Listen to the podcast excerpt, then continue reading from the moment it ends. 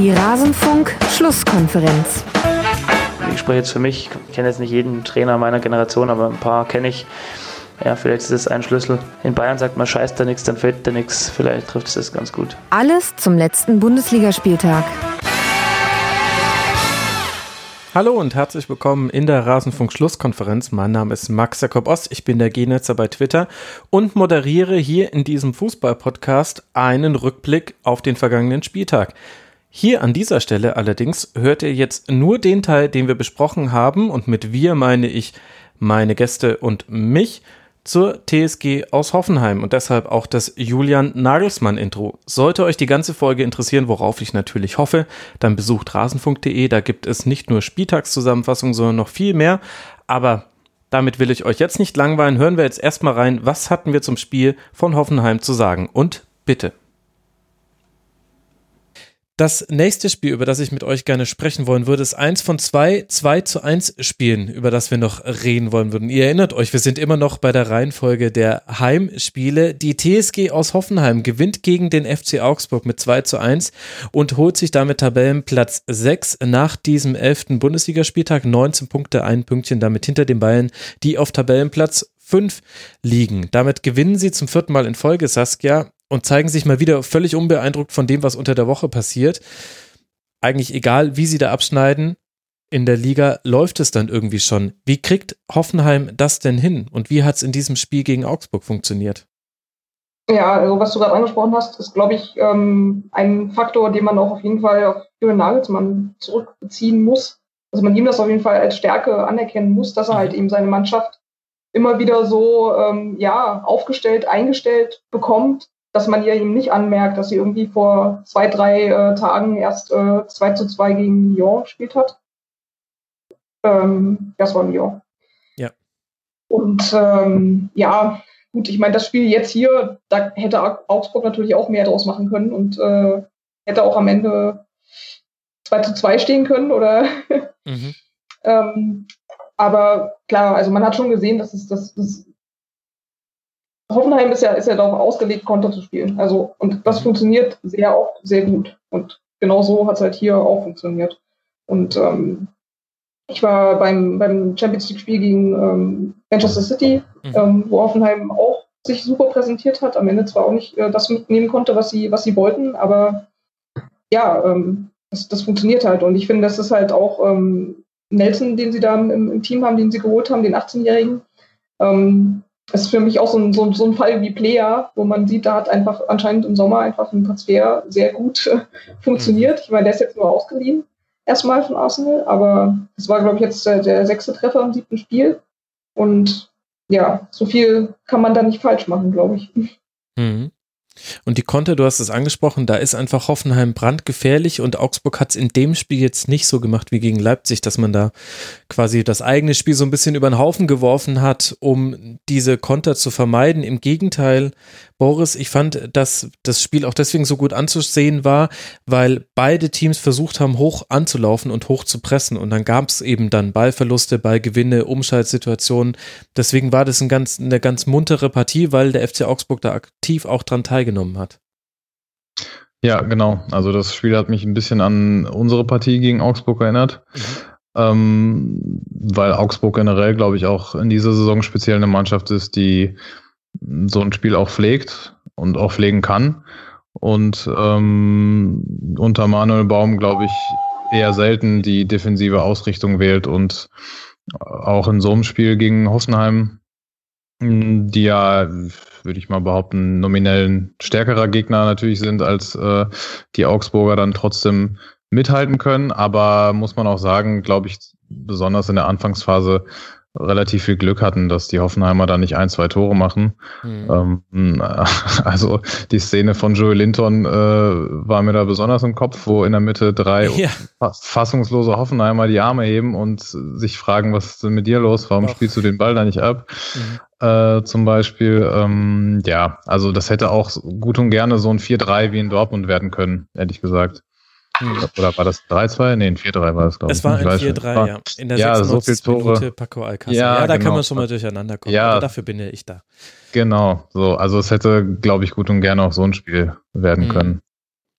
Was aber ja auch eine 3 beinhaltet, und das ist so eine Sache, die mir aufgefallen ist, äh, Saskia, Hoffenheim schafft es derzeit schlechter, den Gegner weg vom eigenen Tor zu halten. Gegen Augsburg, jetzt hat man 22 Schüsse zugelassen, sieben davon gingen aufs Hoffenheimer Tor. Gegen Lyon waren es 28 Schüsse, elf davon gingen aufs Tor. Wobei auch in Unterzahl muss man dazu sagen. Gegen Leverkusen waren es 20 Schüsse und neun davon gingen aufs Tor. Und kurioserweise ausgerechnet gegen Leipzig hat man nur sieben Schüsse zugelassen, drei gingen aufs Tor, aber da hat man dann auch nur zu zwei verloren. So ist dann halt auch manchmal der Fußball. Aber was ich damit sagen will, ist, irgendwie kriegt Hoffenheim das, was wir vorhin bei Leipzig besprochen haben, nicht hin. Nämlich, dass der Gegner auch gar nicht so viel zu Torabschlüssen kommt. Kannst du mir erklären, warum? Hm. Müsste ich überlegen. Nachdenken ist immer erlaubt. Nachdenken ist auch wichtig. Also ich bin da nämlich selber so ein bisschen ratlos. Ich habe noch versucht, meine spärlichen Hoffenheim-Kontakte zu aktivieren für diese Sendung. Gab es leider noch keine Rückmeldung. Früher war Hoffenheim darin auch gut. Also es gab immer schon auch mal wildere Spiele von Hoffenheim. Aber dass das, dass das jetzt so viele Torschüsse sind, auch jetzt von Augsburg, 22, das finde ich bemerkenswert. Ja weiß nicht, vielleicht ist es auch einfach nur eine Phase, oder? Also ich meine, wenn du eh schon aufs Konterspiel ausgelegt bist und damit halt immer mehr erfolgreich, äh, also in einem Spiel vielleicht mehr Erfolge hast als in einem anderen, ähm, dann fehlen hinten natürlich die Leute. Also ich, ich weiß es nicht. Mhm. Aber ich finde 22 ist ja auch schon exorbitant hohe Zahl, oder? Oder sehe ich da irgendwie was falsch? Ja, ja, also und dann ja gegen Lyon noch 28 und gegen Leverkusen noch 20. Also das sind wahnsinnig okay. viele Schüsse in Richtung des Tors. Kamen ja nicht alle aufs Tor. Aber Wahnsinn. Eben, vielleicht muss man das dann nochmal spezifizieren, in welcher Qualität die da aufs Tor kamen. Also ja, genau. das ist natürlich jetzt auch nur eine, eine Zahl. Mhm. Es kann auch nicht so wirklich mit dem Personal zusammenhängen, weil auch da wurde viel rotiert. Vielleicht ist es tatsächlich auch einfach so eine fehlende Balance. Das sieht man ja häufig bei so Mannschaften. Bestes Beispiel dafür im Negativen war Leverkusen in der Endphase unter Roger Schmidt. Äh, wo eben auch die Balance nicht mehr gestimmt hat. Die hatten zwar auch immer noch ihre eigenen Schusschancen, aber haben halt auch viel zu viel nach hinten zugelassen. Und ich möchte jetzt nicht das Roger Schmidt mit Julian Nagelsmann komplett gleichsetzen. Nein, nein, es läuft ja auch gerade alles wunderbar bei Hoffenheim. Habe ich ja auch so eingeführt, ja, dieses Spiel. Aber so ein bisschen vielleicht, aber das ist bisher quasi nur ein Gefühl, das kann ich noch nicht durch Beobachtung ja, ich mein, so wirklich belegen. Du hast natürlich schon recht, man sieht das ja auch, ich weiß nicht, wann sie zuletzt zu Null gespielt haben. Oh, da muss, muss ich so weit zurückscrollen, dass ich ja. so schon lange her, ja. ja also da sieht man ja. natürlich, dass da irgendwie eine, ja, eine Schwachstelle liegt, sage ich jetzt mal. Aber Ach so, naja, gegen Stuttgart natürlich, aber das war gegen 10 und dann auch noch 10 Stuttgarter, also das würde ich dann sogar, sorry, und dann auch noch Stuttgart, ja. Ja, genau, genau. würde ich dann fast, fast Das bedingt dann halt auch die eigene Spielweise. Also wenn du vorne drei machst und hinten nur zwei kriegst, ist natürlich trotzdem noch gewonnen, ne? Also, ja. das ist korrekt. Ja, das erinnert so ein bisschen an die früheren Werder Bremen-Zeiten, ne? Immer mhm. einen mehr machen, als hinten reinkriegen, so. Aber irgendwie, irgendwie moderner. Aber das Prinzip ist irgendwie dasselbe im Moment. Also in dieser Saison noch kein einziges Pflichtspiel jetzt ausgenommen, dieses äh, Stuttgarter Spiel. Das war das erste Spiel, was Hoffenheim äh, zu null bestritten hat, da, tatsächlich. Und egal, ob sie mit Vierer, Fünfer oder Siebener Kette angetreten sind. Schon erstaunlich. Auf der anderen Seite, Boris, dann Augsburg, die du ja eben auch in Dortmund dann näher verfolgt hast, hast du ja auch schon kurz mit angesprochen. Da finde ich es erstaunlich, wie viel immer noch an Finn Bogersong hängt. Jetzt nicht, weil ich ihm das nicht zutrauen würde, sondern weil in meinem einfachen Kopf sich die Gegner darauf doch einstellen könnten.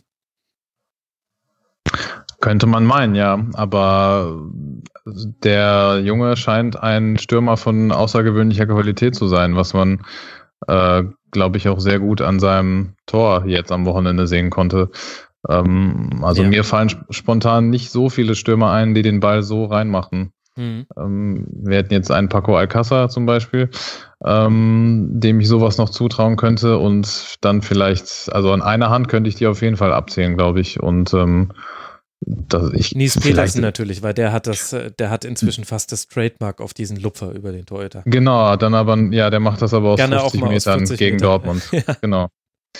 Genau, ähm, ja, aber klar, also theoretisch kannst du dich äh, vorher auf jeden äh, Gegner einstellen irgendwie, aber wenn der einfach eine überragende Qualität hat und das, wofür er bezahlt wird, auch überragend gut kann und das ist Tore schießen, dann ähm, ja, fällt es jedem schwer, sich darauf einzustellen. Also im Prinzip auf den einen Robben-Move kann man sich seit zehn Jahren eigentlich auch einstellen und den kriegt trotzdem keiner verteidigt. Naja, ähm, inzwischen ja immer besser. Also dadurch, dass es jetzt schon zehn Jahre sind, in denen man sich darauf einstellen kann. Ja, gut, da hat jetzt ja. die Natur hilft jetzt mit.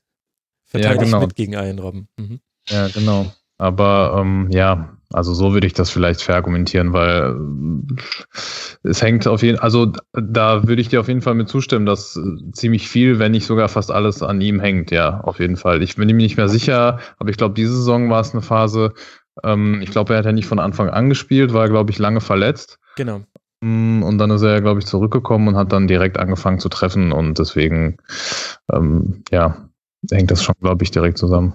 Hat direkt einen Hattrick gemacht, wenn ich es gerade noch Genau, richtig ja, habe. stimmt. Das dürfte sein erstes Spiel gewesen sein. In dieser Partie jetzt gegen Hoffenheim waren es wieder sechs Torschüsse und vier Torschussvorlagen. Also da ist Dreh- und Angelpunkt dann wirklich mal gerechtfertigt und eben besonders bitter. Da hat sich auch Manuel Baum, glaube ich, auch sehr drüber geärgert, dass eben das 1 zu 0 dann nach der größten Chance von Augsburg gefallen ist und man eben dann ausgekontert wurde. Da hat Martin Hinteregger sich in einem Zweikampf mal nicht so gut verhalten und dann gab es das 0 zu 1 gegen die ja bekanntermaßen gute Kontermannschaft Hoffenheim, haben wir thematisiert. Hoffenheim wird jetzt nach der Länderspielpause antreten in Berlin. Aufmerksame Hörerinnen und Hörer wissen das schon und die wissen auch, dass Augsburg dann ein Heimspiel gegen Eintracht Frankfurt haben wird in zwei Wochen, womit wir beim letzten Spiel dieses elften Spieltags angelangt wären. Am Freitagabend, da ist es passiert, Saskia, der zweite Saisonsieg von Hannover 96, ein 2 zu 1 nach Toren von Linton Meiner in der 31.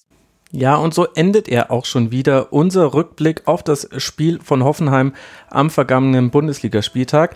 Interessiert euch, was wir auch zu den anderen Spielen zu sagen hatten? Wir legen auch immer einen Schwerpunkt auf je einen Verein pro Sendung. Dann geht doch mal auf rasenfunk.de. Da findet ihr auch noch viele andere Fußball-Podcast-Folgen zu den europäischen Top-Ligen, zu zeitlosen Themen. Ich denke, da dürfte für jeden was dabei sein. Würde mich freuen, euch dort wiederzusehen. Wenn nicht, hören wir uns an dieser Stelle wieder nach dem nächsten Hoffenheim-Spiel. Bis dahin macht's gut. Ciao.